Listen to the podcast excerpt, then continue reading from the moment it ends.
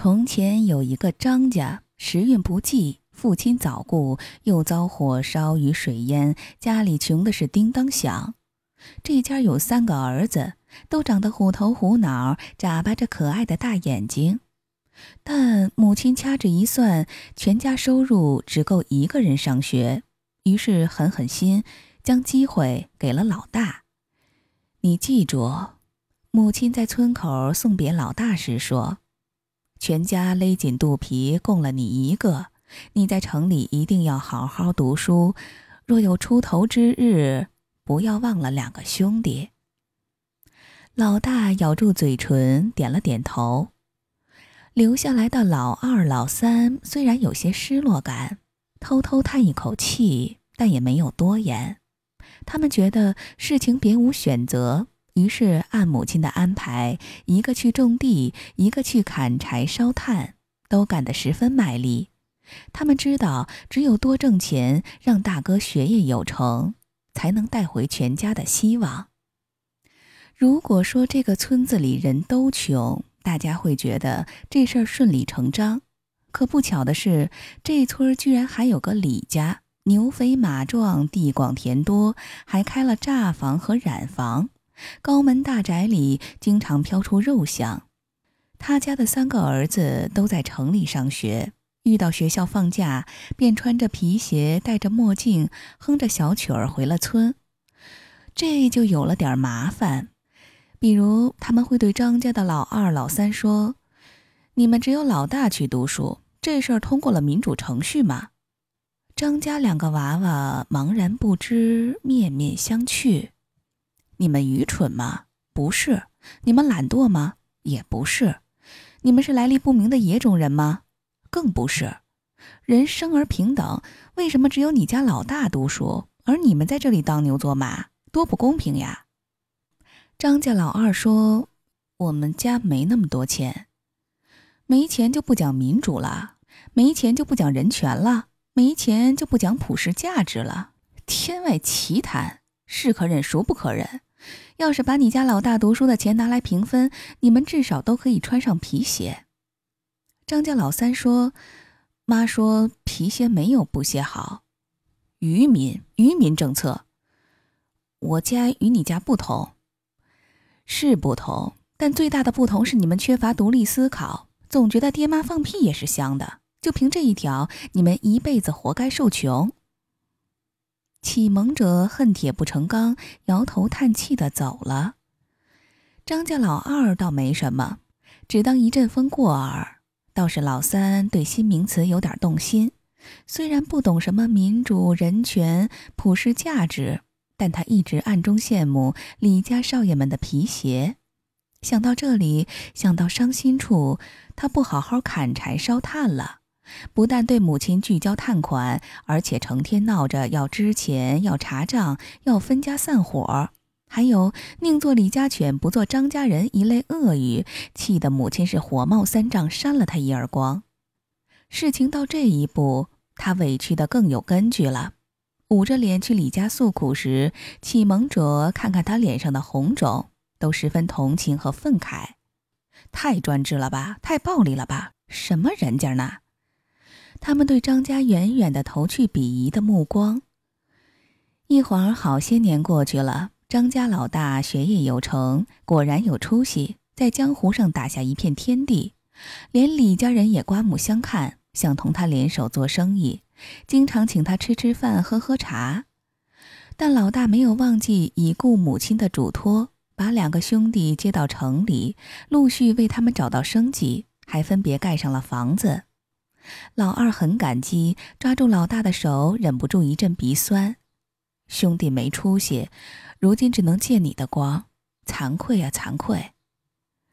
老大也有些鼻酸，什么话呢？当年不是你们流血流汗，我也不可能有今日。我欠你们的太多。此时只有老三嘟嘟囔囔，对房子并不满意。在他看来，房子不够大，也不够高。特别是式样不时髦，没用上琉璃瓦和大理石板。何况过去的时光不可追回，一座房子能抵消他多年来砍柴烧炭的委屈和痛苦吗？能抚平他内心中累累伤痕吗？他相信，如果当年母亲是送他读书，眼下他肯定比老大更威猛。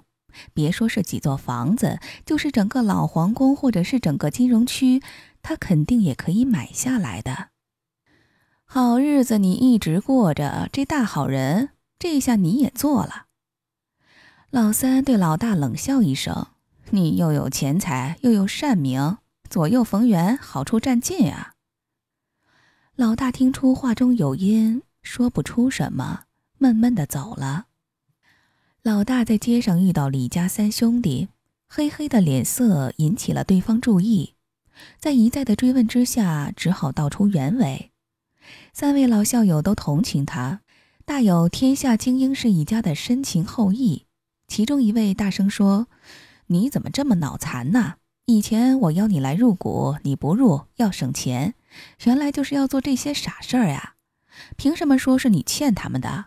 当初你妈让你读书，肯定是你读得好，他们读得赖。退一万步，他们为什么不能自学成才？老大支支吾吾，当年我是读得好一点儿，但但话不能这么说，还能怎么说？人生而自由，自由就是优胜劣汰。谁落后谁活该，谁受穷谁狗熊。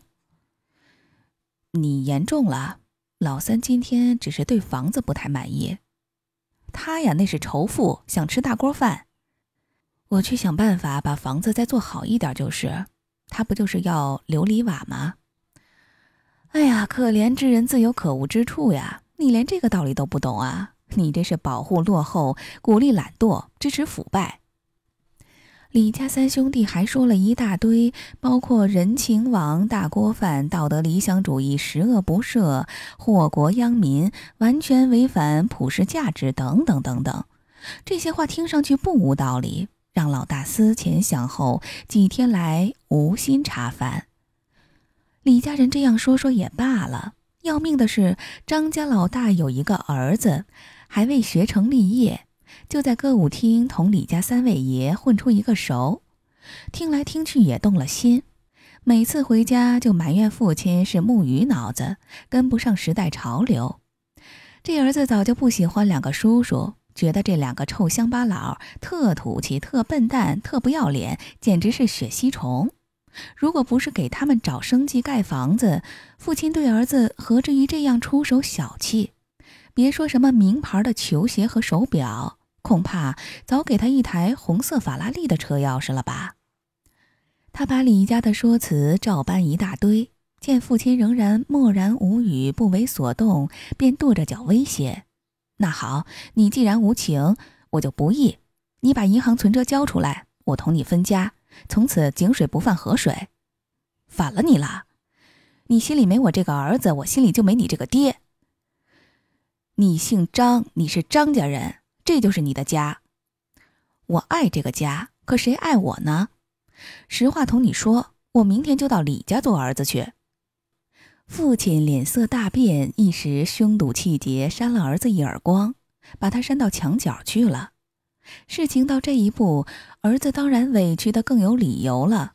他捂着脸去李家诉苦时，李家三兄弟看看他脸上的红肿，再次表示同情和愤慨。太专制了吧，太暴力了吧，什么人家呢？他们再次对张家远远的投去鄙夷的目光。就这样，张家多年来不平静，似乎永远是个问题家庭。即使张家人后来都富裕了、体面了、出人头地了，但好吃好喝、有说有笑，也无法使这一家洗脱历史污名。连张家一代代后人回忆往事，也觉得脸上无光。也承认往事不堪回首，比方杀耳光肯定是不文明和反人性的吧？丢人，实在是丢人呐！可耻，实在是可耻呀！至于李家以后的情况，我不知道，只能按下不表。我当然希望李家不要出现夭折，不要出现火灾和水灾，不要遭遇癌症和瘫痪，不要有人吸毒与坐牢。总之。我希望这一家诸事顺遂，鸿福齐天，财务状况永远良好。